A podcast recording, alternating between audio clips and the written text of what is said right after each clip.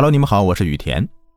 一九九一年七月二十四日，吉林市龙潭区检察院控告申诉检察科的干部常国义正走在回家的路上，没有想到，早已有人在他身后尾随，凶狠的眼神紧紧的盯着他的腰间，那是一把五四式手枪。那个年代，常国义作为公检法人员，随身配枪的。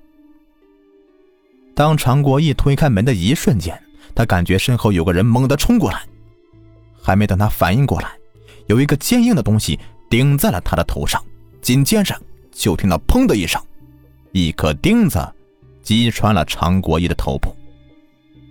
当时常国义并不是一个人在家的，他的哥哥也在屋内，但常的哥哥听到一声闷响之后，紧接着是弟弟的撕心裂肺的惨叫声后，吓得六神无主。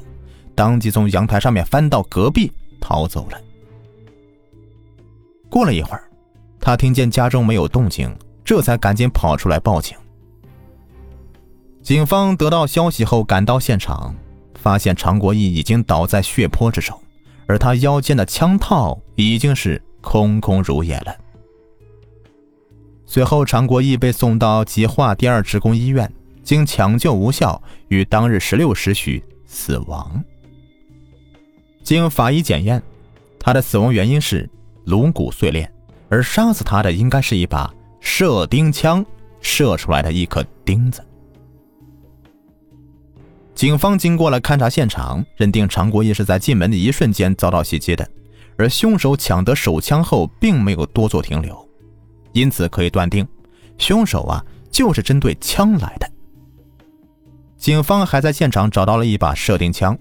经过检验，可以认定这个就是作案工具。同时，从现场足迹来看，凶手应该是两个人。警方随即成立了专案组，针对常国义当天的行动轨迹进行了分析。当天，常国义上午去了机关文化宫观看了反腐展览，中午正常回家，没有丝毫的异常表现。而常国义本人呢，四十多岁，内向，戴眼镜，长得黑瘦。显然没有是很强的反抗能力。专案组分析，凶手恐怕是早就盯上了常国义，在经过多次跟踪之后啊，终于下手，并且成功逃脱。整个过程除了常的哥哥听见了点声音之外，没有任何的目击者，并且没有在现场遗留的射钉枪上找到指纹，这说明凶手是有一定的反侦查能力的，有可能曾经受过打击。但经过对周边人口的走访，发现有目击者称，当天曾经在现场见到有两个陌生人出现，其中一个人身高一点七米左右。专案组决定依靠这些特征开展大规模的排查工作，针对受过打击的两劳人员进行了重点排查。而现场遗留的射钉枪就成了最重要的物证了。这是一把经过改造的射钉枪。上面缠有高压绝缘胶布，并且在射钉枪的扳机斜上方有一个一厘米的焊接口，这是一个区别于其他射钉枪的显著特征。专案组就此判断，犯罪分子很可能是从事电工、水暖、装潢工作的人员，或与上述人员有密切关系的，而且还有条件接触到电焊机。吉林市是一个工业大市，从事相关的行业人很多。警方呢进行了细致的工作，将所有有嫌疑的人呢分配给了各个下属单位，逐一排查。而在调查中，所有专案组成员都认为，一定要以射钉枪焊口这个显著特征为辨识目标。一方面呢摸排全市的射钉枪，另外一方面追查到底是谁焊过。这把射钉枪，在经过一个多月的细致排查之后啊，警方终于有了重大发现了。八月二十七日，吉化公司幺零三厂机修车间铆工王德勇主动向调查人员承认，这一支射钉枪的焊口是他焊割的。在公安人员的开导下，王德勇又指认出。让他焊枪的两名男青年中的一个人是本车间的工人，李晓东。这是一个令所有人都感到非常振奋的消息。经过调查，李晓东呢，二十三岁，身高样貌同当天群众提供的疑似凶手体貌特征极其的相似，而且他平时表现并不好，经常旷工。经过核实，当天他并不在单位，有充足的作案时间。于是，当晚八点半，李晓东被专案组抓获了。专案组是胸有成竹。首先是有人证明射钉枪是李晓东找他焊的，其次呢，作案时间的体貌特征都说和他有重大嫌疑。这一切都让专案组放心的上手段。很快呀，李晓东就招供了。他在九月一日晚上二十三点，承认了他伙同他哥哥李晓峰做下的这起案子。但是令人吃惊的是。李晓东却拒不交代枪的去向。其实这时候专案组应该有所警觉了，因为李晓东都承认杀人了，为何不肯交出枪支呢？但是由于破案心情啊，许多成员是头脑一热，导致案件侦破方向严重的错误了。在接下来的审讯当中，李晓东虽是提供了犯罪过程，但偶尔还有翻供的情况。他的兄弟李晓峰则根本就拒绝承认犯罪事实，而警方在进行了复核时，居然发现当初的证人王德勇对很多事情的记忆都和最开始的时候是截然相反的，但这些都没有令警方有所警觉。尤其是李晓东在公安局长和检察长先后三次审讯，竟然表现出希望得到宽大处理、拒不翻供的情况，就更加先入为主的认定了。李晓东、李晓峰就是凶手，而拿下他们、找出枪支啊，只是时间问题。但他们并没有想到的是，李晓东在见到领导之前，都已经被基层警察事先给关照过了，其表现并不是出自本内心的，而真正的凶手还在逍遥法外。警方还将注意力集中在了李晓东、李晓峰兄弟俩身上。一九九一年九月十七日，吉林市又发生一起令人异常震惊的血案：一名出租车司机被人杀害了，出租车被抢走。之后，受害人的出租车呢又在僻静处找到了。从现场可以发现，凶手在上了车以后，用剔骨刀逼住受害人。到了偏僻的地方之后，用手枪进行了残忍的杀戮。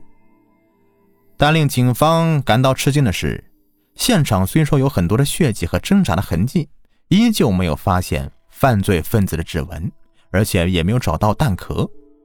很明显啊，凶手是有备而来的。之后呢，又对现场进行了破坏。就在警方还在为这起血案而四处奔走调查时，九月二十五日深夜，吉林市深荣加工厂发生了一起特大杀人抢劫案，现场是惨不忍睹，两名更夫被残忍杀害，大量现金被抢走。经过对现场的细致勘查呀，警方发现了两枚虽是残缺不全，但有认定价值的指纹，这让警方兴奋不已呀。最近发生的几起案件，现场都没有找到指纹，这让认定工作缺少了最重要的抓手。警方马上开始了指纹对比。连续发生的血案让吉林市警方焦头烂额，也让省公安厅呢甚为震惊。省厅领导派吉林省闻名的四处前来指导破案。在这个时候啊，一场异常惨烈的血案又发生了。这一场惨案的发生，让所有的公安干警都如同陷入到了迷雾当中，同时也让他们清醒了：杀死常国业的凶手还仍旧是逍遥法外。一九九一年的十月五日晚上，当时的吉林市公安局郊区分局沙河子派出所的副所长祝小强本来并不应该值班的。多年以后，王红娟甚至还记得。他在家中吃了一碗面条，顶着高香替同事去值班的。那年，他的儿子读小学一年级，才一个月。他晚上八点多还得打电话回家，问孩子和妻子都干了什么。唉，我说孩子在学习，我在洗衣服。他让我们早点休息。王红娟说：“这么多年过去了，这些细节却毫无损失的印在他的心里。他这个人就是这么敬业，平时过年过节不值班，也要去所里面看看。”已经五十九岁的王红娟到现在也觉得祝小强并不是一个合格的丈夫。生孩子的时候他不在身边，做阑尾手术的时候他也不在身边。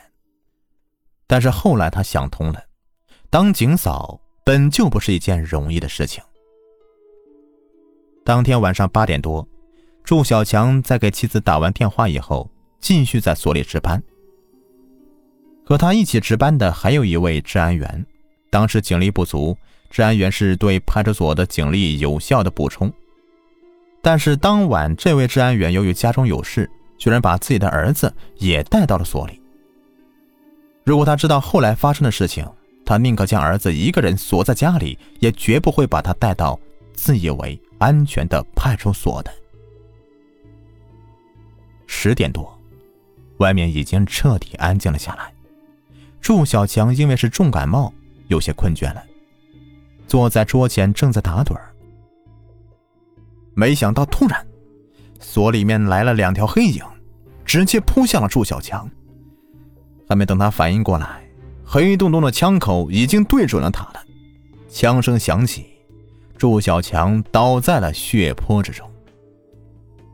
正在哄孩子睡觉的治安员闻声过来，也倒在了枪口之下。孩子听到声音之后啊，大声哭喊着，但很快的，他就永远发不出任何的声音来。沙河派出所发生的一切并没有惊动周围的人，直到外出巡逻的同事回来之后啊，发现所内三个人早已死去，祝小强身上的四六式手枪被人抢走了，现场留下两个陌生人的足迹。其中一个人穿着白塑料底的三紧布鞋，从鞋码大小判断，此人身高应该在一点七五米左右。这一起案件的发生震惊了所有人呐！没想到，居然有犯罪分子敢针对在所内执勤的警察进行了杀人抢枪的疯狂罪行。技侦人员对现场进行勘查后，发现击杀祝小强和治安员的是一把五四式手枪。而之后，经过对弹道的进行分析，警方惊讶地发现，作案的手枪居然是常国义被抢走的那一把。此时，大家都想到了还在所里面拘留的关押的李晓东、李晓峰兄弟俩。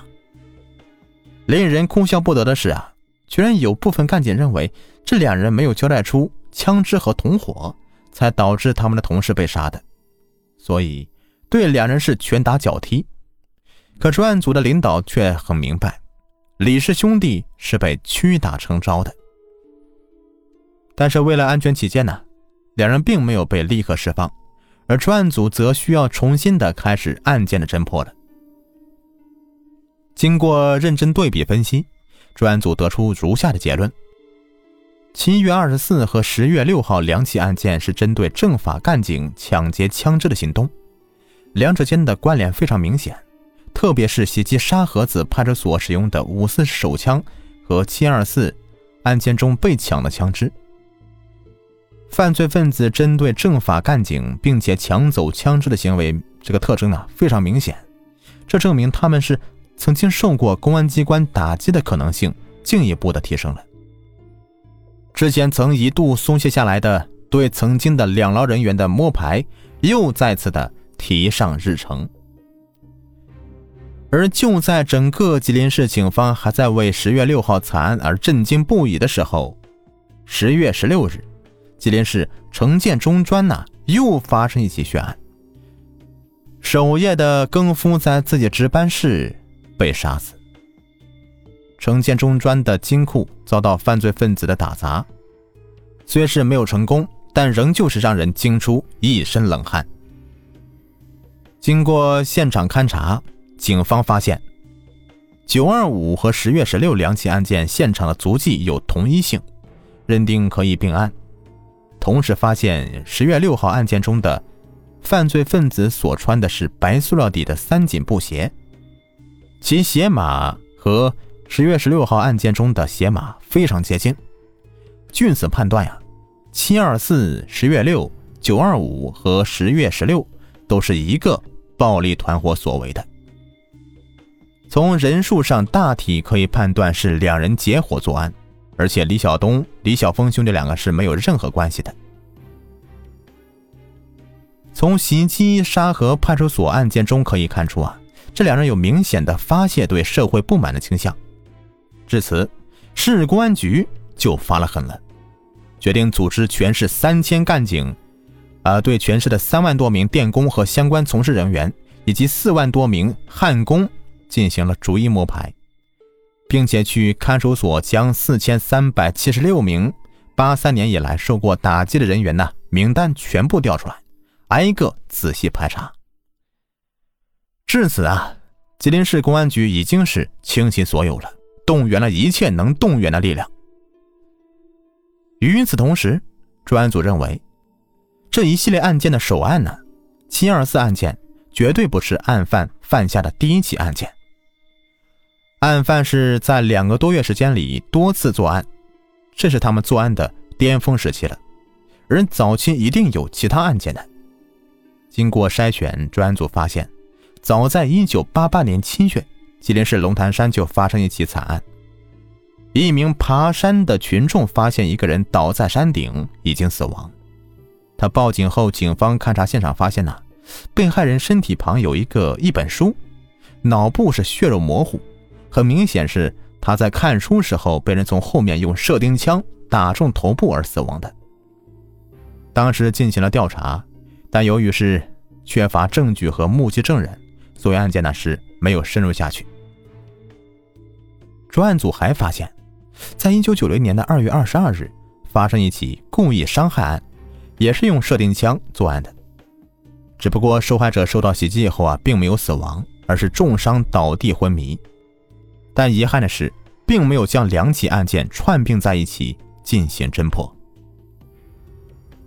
而更令人吃惊的是啊，专案组发现，一九九零年十一月十五日发生的铁路警察下城后被劫杀案件，从作案手法上面来看呢，居然和常国义案件有着诸多相似之处。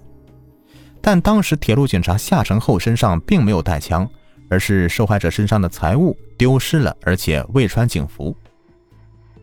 当时的侦查人员认为是可能是为了钱财而犯罪的，或者是报复杀人，因此从侵财和铁路警察周边社会关系上面入手，查了很久也没有取得突破。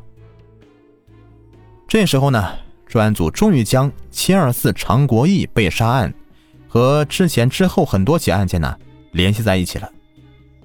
认为，在一九八八年七月发生的射钉枪杀人案很可能是该暴力团伙的第一枪，而目的就是为了实验射钉枪的威力。而一九九零年的二月二十二日啊，故意伤害案也可能是一个，也是这样的一个目的的。至于一九九零年的十一月十五日，铁路警察被杀案呢，很可能是同一伙人为了抢枪而做的。如果当时得逞啊！这一系列的严重暴力犯罪案，则可能是在一九九零年末就开始了。专案组认为，连续发生的血案从作案手法、侵害对象、作案动机等因素上面都有着交叉并案的条件。犯罪分子就在吉林市，而且犯罪分子应该对龙潭区山前街、昌邑区哈达街郊区的沙河子一带比较熟悉。极大可能呢？是有落脚点，或者是就在附近单位工作的。同时啊，专案组重新的从这个射钉枪上面入手。七二四案件中的射钉枪，经过排查后发现是在吉化利民商店八五年从呃江苏扬州工具厂购入的火箭牌射钉枪。经过深入的调查发现呢，全市共有该型号的射钉枪有七千多支。分布到了全市二百五十多个公企单位。但经过干警们的深入排查，仍旧是没有发现有用的线索。这动员了这么多人，这射钉枪的来历居然还是没有查清。从十月十六日的案件发生以后啊，案犯似乎就是不见踪迹了。但是经过一个月的排查，仍旧是没有线索。警方内部呢出现了消极情绪，为此专案组负责人呢给所有参战的民警放了两天假，同时在内部进行了大范围的减压和安抚，让参战民警啊重新的燃起斗志。民警们呢重新开始了新一轮的大排查，而这一次呢是将全市二十一万适龄男青年进行了包干制。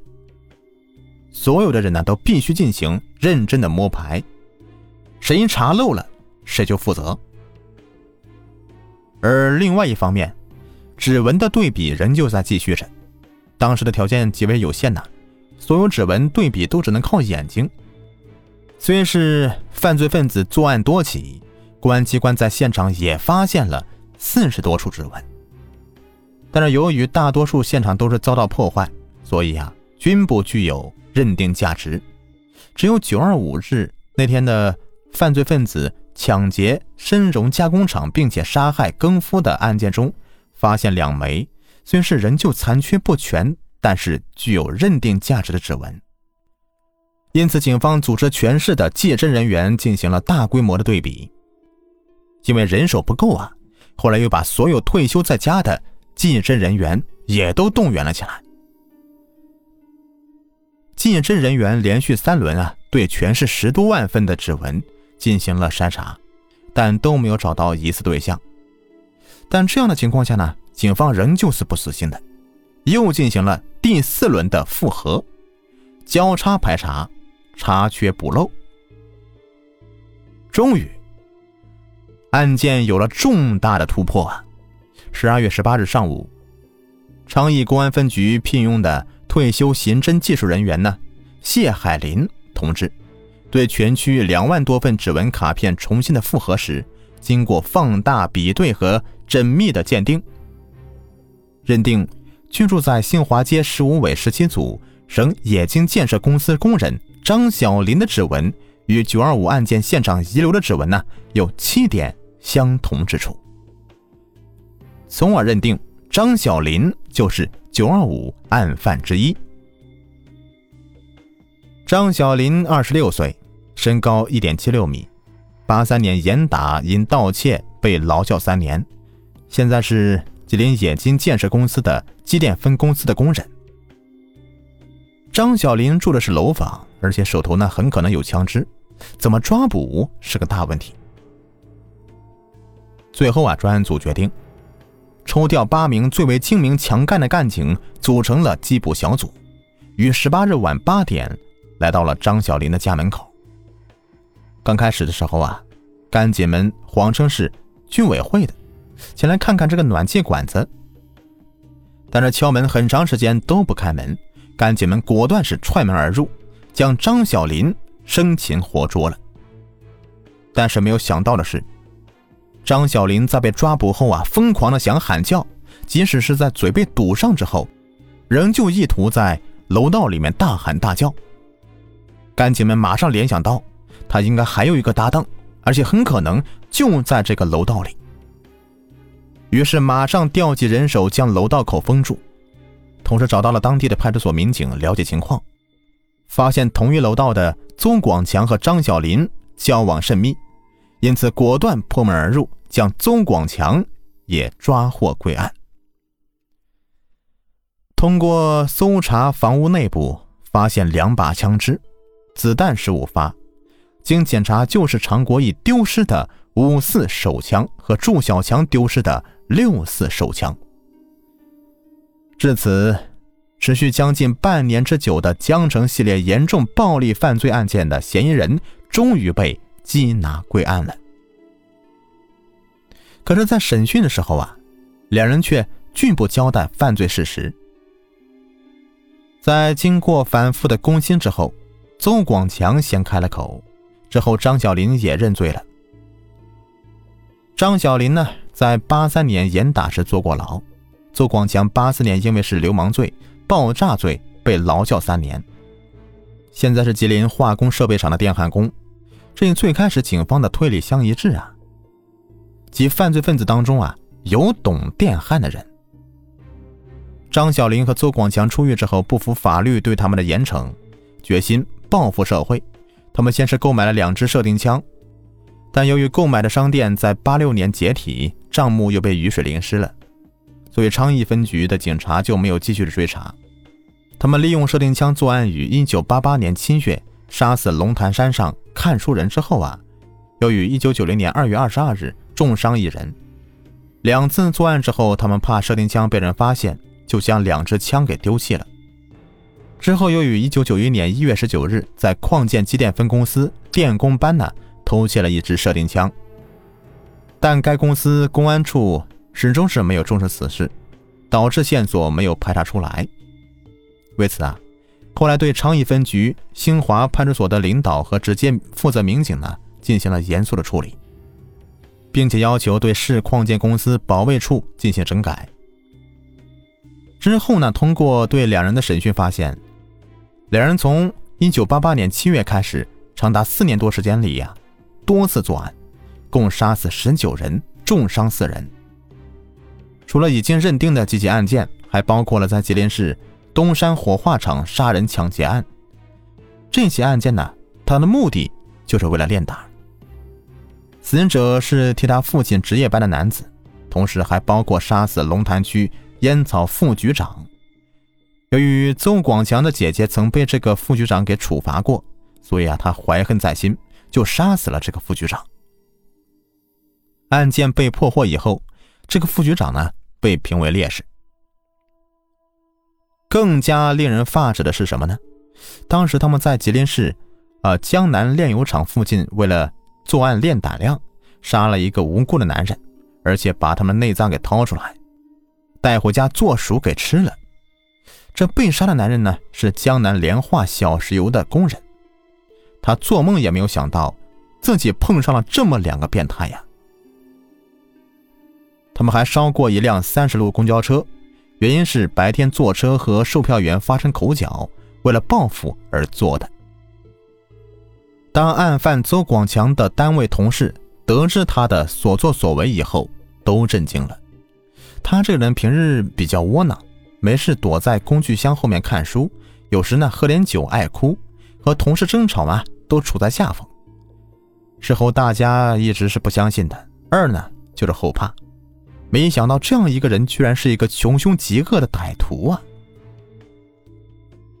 在抓到凶手并且破案以后，省公安厅当即决定奖励工作认真的谢海林三万元，因为如果没有他根据残缺不全的指纹定案呢，很可能这伙犯罪分子还要继续作案呢。